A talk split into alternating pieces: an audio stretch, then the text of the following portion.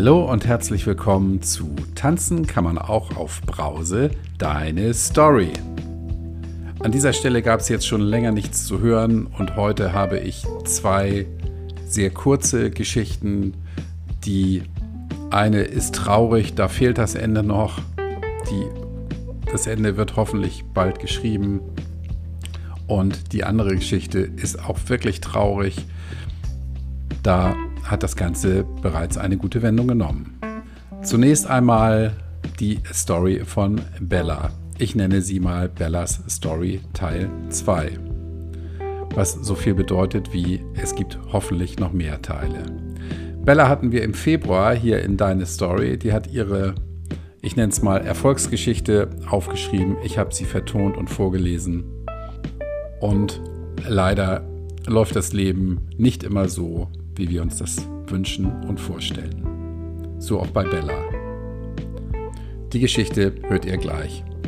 Danach gibt es noch einen Brief an den betrunkenen Ehemann, den habe ich schon vor fast einem Jahr vertont, habe den aber nie veröffentlicht, weil irgendwie die Geschichte so kurz ist, dass es sich nicht äh, gelohnt hat, dafür eine eigene Folge aufzunehmen. Die Geschichte hört ihr danach. Eine Triggerwarnung an dieser Stelle. Bellas Story geht nicht gut aus. Ähm, es ist ganz aktuell und wie gesagt, die Story ist noch nicht zu Ende geschrieben. Aber zunächst einmal ähm, ist es traurig, bleibt traurig. Und äh, wenn du noch sehr am Schwanken bist, was du mit dem Alkohol so anfängst, dann solltest du diese Folge vielleicht überspringen. So, lehn dich zurück, ruckel die Kopfhörer zurecht hier kommt Bellas Story Teil 2 und der Brief an den betrunkenen Ehemann.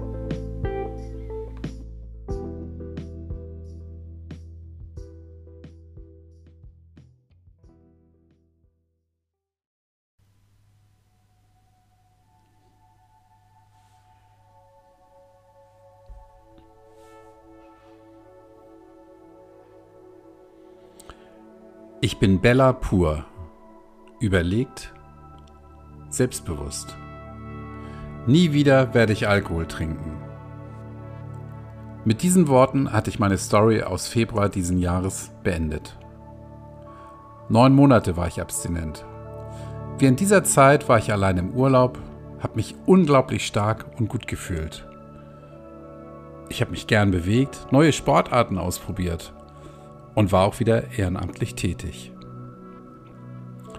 Meine zwischenmenschlichen Beziehungen wurden wieder besser, denn ich war reflektierter, klarer und selbstbewusster als jemals zuvor.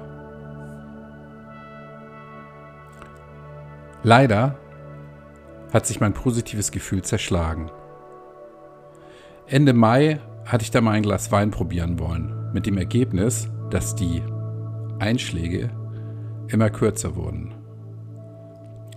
Ich bin jetzt mittlerweile bei einer Flasche Wein am Abend vier bis fünfmal die Woche angelangt.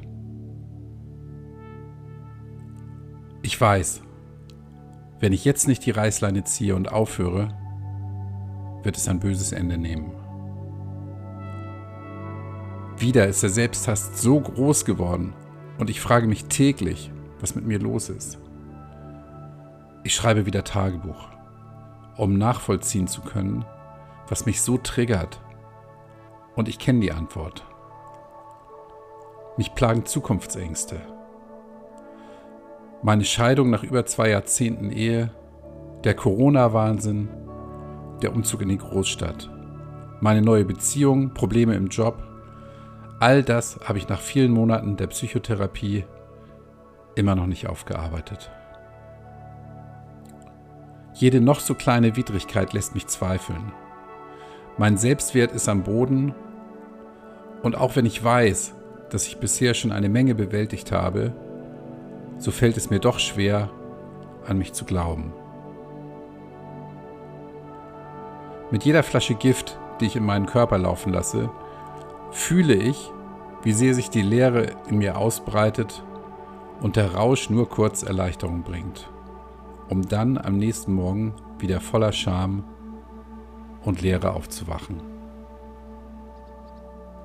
Wieder Nachrichten geschrieben zu haben, die mich nüchtern gelesen am Erdboden versinken lassen, Streitigkeiten anzuzetteln, nächtliche Fressattacken.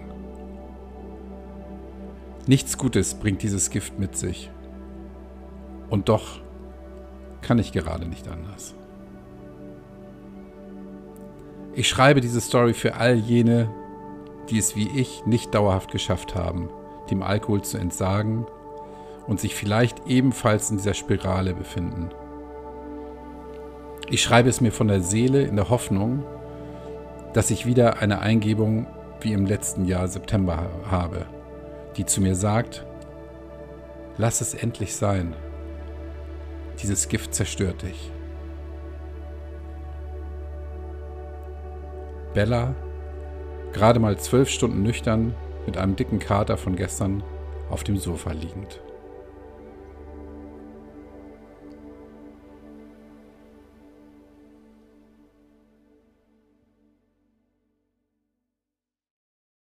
Oftmals sind es besondere Ereignisse, die dafür sorgen, dass jemand sein Leben ändert oder es sich zumindest ganz fest vornimmt. Manchmal können es aber auch Worte eines geliebten Menschen sein, die dafür sorgen, dass ein Umdenken stattfindet. Ich habe von einem treuen Hörer einen Brief bekommen, den er von seiner Frau erhalten hat. Und den hat er mir abgetippt und weitergeleitet. Wir nennen ihn hier einfach mal Ben. Ben hat diesen Brief morgens neben seinem Bett gefunden und er war schockiert. Allerdings war sein erster Gedanke, wie er mir schreibt, ganz anders, nämlich er war wütend. Nicht wütend auf sich, sondern wütend auf seine Frau. Denn er meinte, das, was seine Frau da geschrieben hat, sei totaler Quatsch und würde so gar nicht stimmen. Warum hat er das im ersten Moment gedacht? Weil er noch einen dicken Kopf vom Vorabend hatte. Es gab dann Streit und seine Frau hat ihm gesagt, lies diesen Brief bitte nochmal, wenn du wieder klar im Kopf bist. Er ist dann am späten Nachmittag allein spazieren gegangen, hat den Brief mitgenommen und hat dann diesen auf einer Bank nochmal in aller Ruhe gelesen. Und so wie er schreibt, hat ihn da mehr oder weniger der Donnerschlag getroffen. Denn das, was in dem Brief steht, ist nicht mehr und nicht weniger als ein ganz, ganz trauriger Hilfeschrei.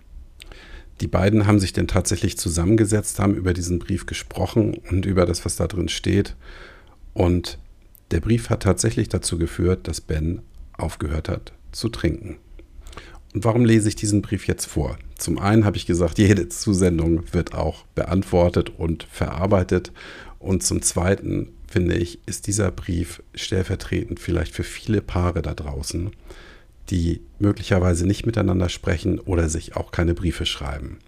Das Schreiben von Briefen mag in der heutigen Zeit ein bisschen antiquarisch klingen, aber ist allemal besser, als zu schweigen oder sich einfach nur eine WhatsApp hin und her zu schicken, die dann irgendwann gelöscht wird.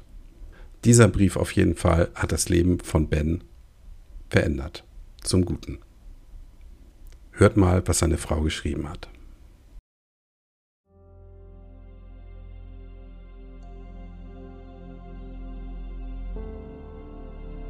27. September 2020, 3.43 Uhr. Mein lieber Ben, ich schreibe dir diese Worte, weil ich dich sehr, sehr liebe. Du bist schon wieder betrunken nach Hause gekommen. Es ist für mich so schlimm, dich immer und immer wieder so desolat zu sehen. Du kannst nicht mehr gerade aussehen, dein ganzes Wesen verändert sich negativ du taumelst und so weiter und so fort. Für jemanden wie mich ist es die Hölle, dich so zu sehen. Ein Schatten deiner selbst. Der morgige bzw. heutige Tag ist jetzt schon gelaufen. Ich habe diese Worte auf dem Sofa geschrieben, weil ich aus Sorge und auch aus Wut nicht mehr schlafen kann. Wie lange kann dein Körper das noch mitmachen? Kein Ausdauersport seit einem Jahr und immer wieder Alkohol. Ben, du hast ein Alkoholproblem. Ist dein Leben mit mir und unserer Tochter so schlimm, dass du immer wieder bis ins Koma trinken musst? Ich weine und ich bin so traurig. Der Alkohol macht dich kaputt. Du wunderst dich, warum du immer so müde bist, keinen Antrieb hast Es ist der Alkohol. Ich möchte dich bitten, über diese Worte nachzudenken. Dich so zu sehen, wie du völlig zerstört im Bett nach Luft ringst und schnarchst und Alkohol ausdünstest, zerreißt mir mein Herz. Ich liebe dich.